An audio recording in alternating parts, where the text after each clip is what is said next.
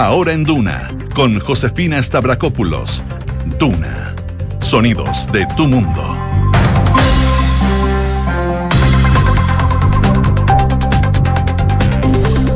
En punto. Muy buenas tardes, ¿cómo están ustedes? Bienvenidos a una nueva edición de Ahora en Duna, acá el 89.7, revisando las principales informaciones que están marcando esta jornada de día martes 23 de enero. Como ya es habitual estos días, va a ser mucho calor, ya hace calor acá en la capital. A esta hora hay 26,8 grados de temperatura, la máxima va a alcanzar los 32 grados un descanso para las temperaturas que se avecinan, porque mañana la máxima va a llegar hasta los 35 y el jueves hasta los 34 grados de temperatura, según lo que nos indica la Dirección Meteorológica de Chile para la capital. Si nos vamos a Viña del Mar y Valparaíso, donde nos pueden escuchar en el 104.1 a esta hora, 17 grados de temperatura. La máxima va a llegar hasta los 21, va a estar principalmente cubierto con llovizna. Probablemente nubosidad parcial se espera para los próximos días, pero las nubes se mantienen por lo menos de aquí al sábado, según el pronóstico extendido de la Dirección Meteorológica de Chile. En Concepción a esta hora 15 grados, cielos principalmente cubiertos. La máxima va a llegar hasta los 20, ya donde nos pueden sintonizar en el 90.1. Y en Puerto Montt, donde nos escuchan en el 99.7, a esta hora 22 grados. Cielos principalmente despejados, según lo que nos indica la Dirección Meteorológica de Chile. Las temperaturas deberían ir en aumento, por lo menos de aquí al jueves. 25 grados se deberían alcanzar el jueves, según lo que nos dice la Dirección Meteorológica de Chile. Como siempre, hasta ahora está con nosotros Quique Yavar para actualizar los principales titulares. ¿Cómo estás, Quique? Bien, ¿y tú? Bien, todo bien. Qué bueno, vamos con los titulares.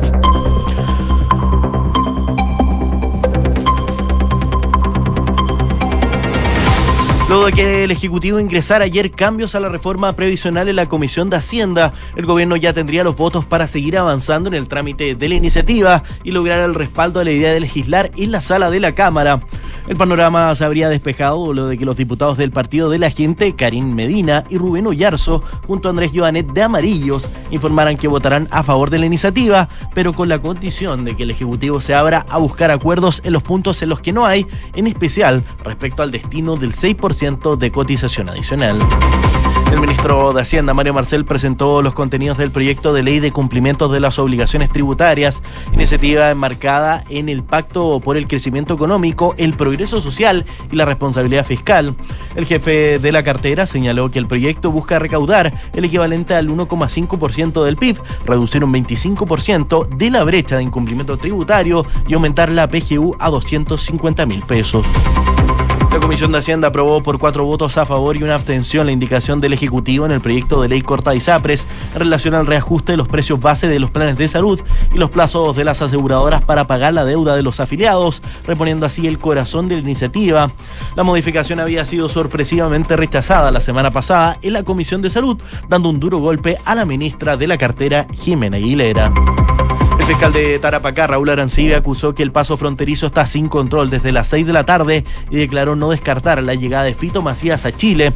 El persecutor en entrevista con Radio Universo denunció que no hay suficiente personal en el turno de la PDI ni aduanas, por lo que la gente espera para pasar esa hora o llega a esa hora a la frontera.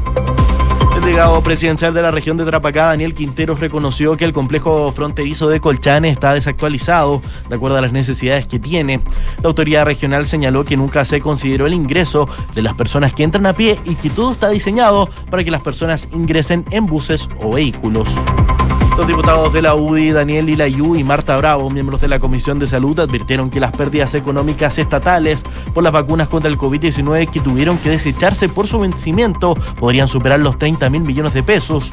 Esto se da luego de que la bancada gremialista diera a conocer que entre enero de 2021 y diciembre de 2023 se ha tenido que eliminar más de 3 millones y medio de vacunas que caducaron.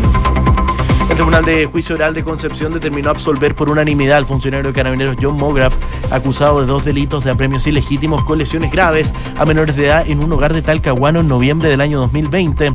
El caso es emblemático ya que el gobierno del expresidente Sebastián Piñera aceptó la renuncia del anterior director general de carabineros Mario Rosas por esto.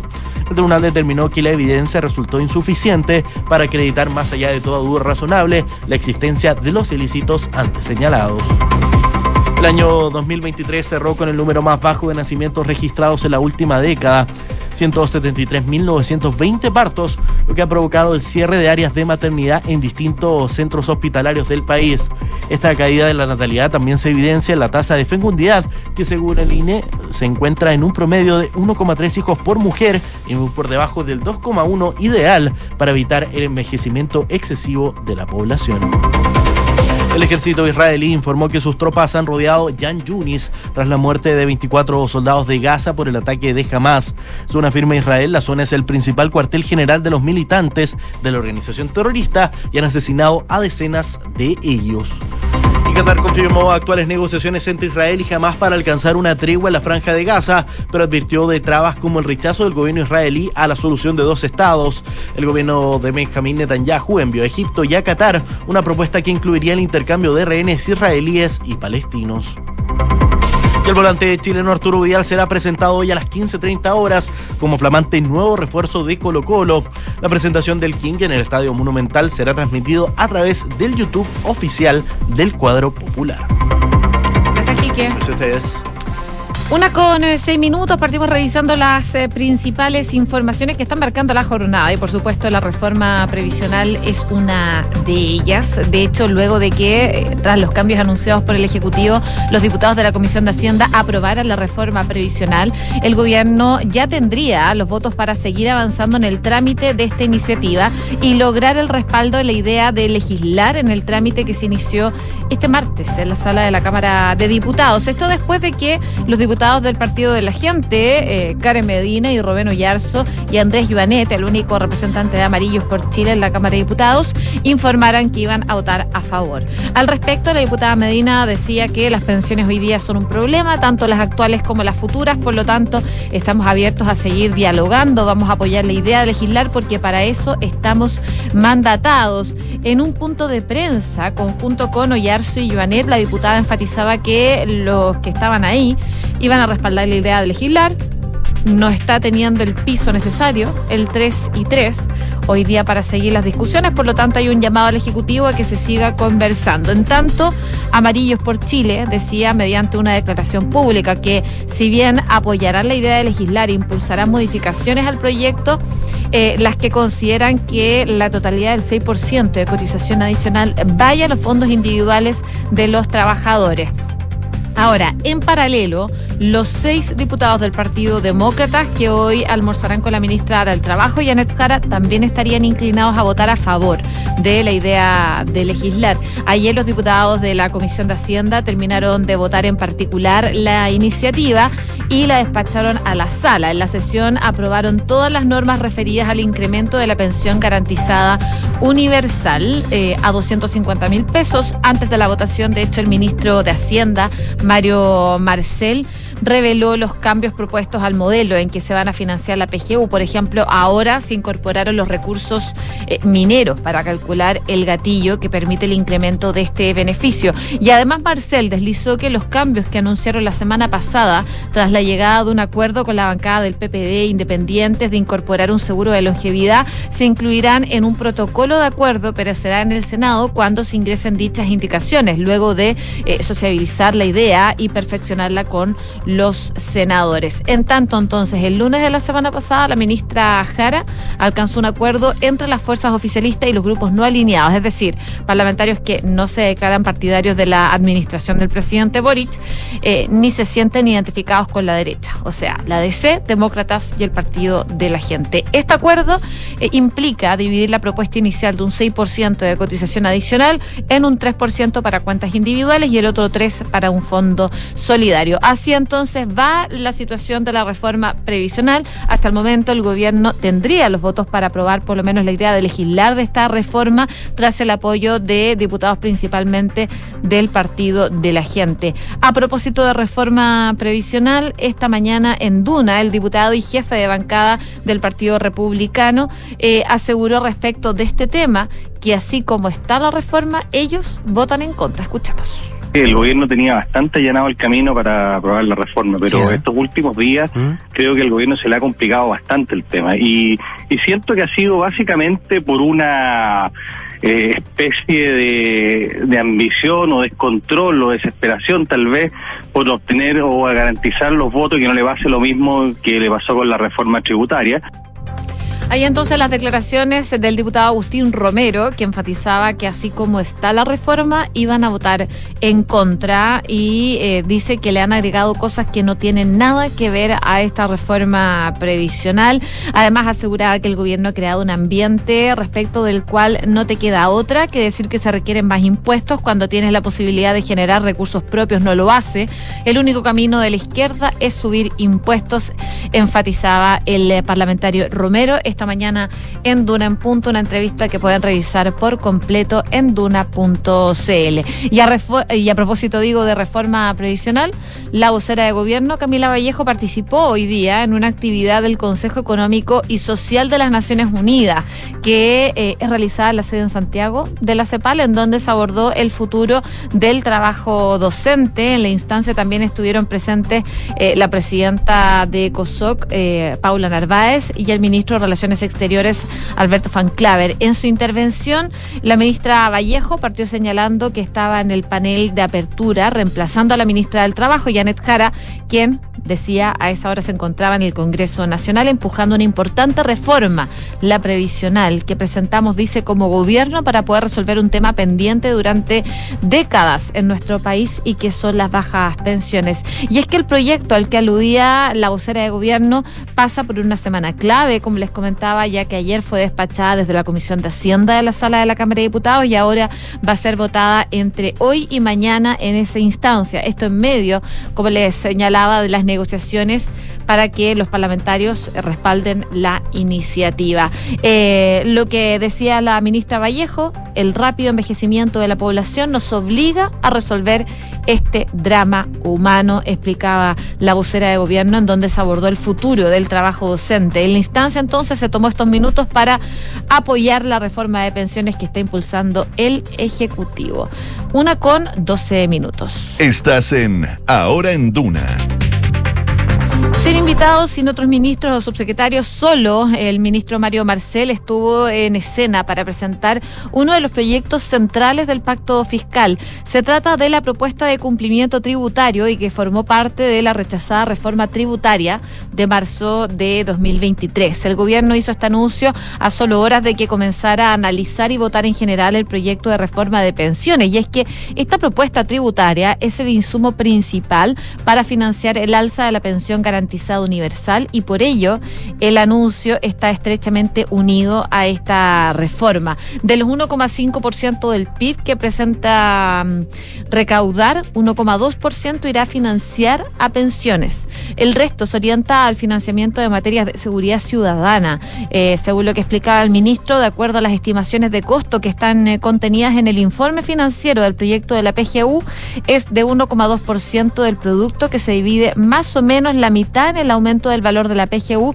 y su universalización y la otra mitad corresponde al costo fiscal del incremento de la cotización de los empleadores. El proyecto tiene siete ejes, pero algunos desde ya se anticipan más conflictivos en el trámite legislativo. Entre ellos están la creación de la figura del denunciante anónimo, el nuevo peso de la prueba de la norma antielusión y una nueva ventana para repatriar capitales. Hacienda lo que pretende es que este proyecto está aprobado en mayo de este año para poder pagar el aumento de la PGU a partir de diciembre. Y entre algunos de los ejes que plantea, como les comentaba, modernizar la administración tributaria de los tribunales tributarios y aduaneros, un control de la informalidad, delitos tributarios también, la planificación tributaria que sea más agresiva y nuevas facultades, por ejemplo, para la Defensoría del Contribuyente, además de regularizar las obligaciones tributarias y fortalecer la institucionalidad y la probidad son parte de los ejes entonces que plantea este proyecto tributario del ministro Mario Marcel. Una con 14. Estás en Ahora en Duna Y seguimos con eh, temas relacionados a la política que están sucediendo en la Cámara de Diputados, esta vez eh, y, y, también en el Senado, porque hablábamos de la reforma previsional, pero les quiero contar de lo que está pasando con la situación de las ISAPRES, porque durante la jornada de ayer, eh, en la Comisión de Hacienda del Senado, el gobierno, a través de la ministra de Salud, informó la reposición de la indicación sobre alza a los precios base de las ISAPRES, rechazada hace menos de una semana en la Comisión de Salud. Y hoy día, eh, distinto a lo que ocurrió esa vez, el Ejecutivo sacó cuentas alegres. En tal sentido, entonces, senadores miembros de esta comisión eh, aprobaron con cuatro votos a favor y la abstención de la diputada Núñez, del eh, diputado Núñez, quien el lunes ya había dado señales de no aprobarlo. El artículo fue finalmente aprobado. La indicación repuesta en Hacienda señalaba textualmente lo mismo que lo rechazado en salud, que las ISAPRES deberán presentar una propuesta fundada de alza de precio base para todos los contratos que administre en un porcentaje o monto necesario para cubrir el costo de las prestaciones, de las licencias médicas y otros beneficios de sus personas afiliadas y beneficiadas. Esta propuesta, añadía, será eh, analizada por el Consejo Consultivo que crea la ley, pero que además será la Super de Salud la que tendrá la última palabra sobre si aceptar o no el nuevo plan. Y si en caso de ser rechazada en todas las instancias de apelación y revisión, será justamente la Super la que va a dictar plazo, cuota, condición de restitución y manera de notificar a los usuarios, así como sanciones por incumplimiento. Además, la otra indicación presentada también aprobada unánimemente, la que no alcanzó a ser votada en la Comisión de Salud al rechazarse eh, la anterior que les comentaba apunta que se deberá aplicar sobre el precio final del contrato. Para esto se entenderá que es el precio pactado menos el precio cobrado por las garantías explícitas y el valor que las instituciones cobren por eventuales beneficios adicionales pactados. Y que en la misma oportunidad y forma que se comunique el ajuste, la institución deberá ofrecer uno o más planes alternativos cuyo precio pactado sea equivalente al vigente. Eh, de todas maneras, la comisión seguía sesionando y votando distintos artículos antes de enviar este proyecto a la sala, pero así se está gestando entonces la ley corta de ISAPRE. Finalmente, como les comentaba, eh, la Comisión de Hacienda finalmente eh, aprueba esta situación de reajuste de precios bases de los planes de las ISAPRES. Esta iniciativa obtuvo cuatro votos a favor y una abstención eh, y el gobierno presentó entonces una indicación mejorada tras el rechazo que se había generado en la Comisión de Salud eh, a permitir que los prestadores de servicio aumentaran los convenios a sus afiliados. Una con 17 minutos. Estás en Ahora en Duna y en otras informaciones relacionadas, por supuesto, a nuestro país, les cuento que La Memoria Infinita, el elogiado largometraje de Maite Alberdi sobre la historia de Paulina Urrutia y Augusto Góngora, fue nominada a los premios Oscar 2024 en la categoría Mejor Documental. El film va a competir con Bobby Wine de People's President eh, for Daughters, To Kill Tiger y eh, otras más que están en las instancias finales. Esta es la segunda nominación de Alberdi en la cotizada entrega de los premios. En 2021 su documental El agente topo también entró en la lista de cinco nominados en la misma categoría. Esta fue rodado a lo largo de cinco años. La memoria infinita registra la relación entre Augusto Góngora y Paulina Urrutea durante los embates del Alzheimer, una enfermedad que fue diagnosticada al periodista en el año 2014. Y la idea de este film surgió en el 2018 cuando Alberdi eh, coincidió con Urrutia en la universidad donde trabajaba y allí le llamó poderosamente la atención la compañía de Góngora en las clases y también en las reuniones. La cineasta que acababa de eh, rodar en, en una residencia de ancianos, el agente Topo, había quedado impactada al constatar cómo las personas mayores estaban totalmente fuera de la sociedad.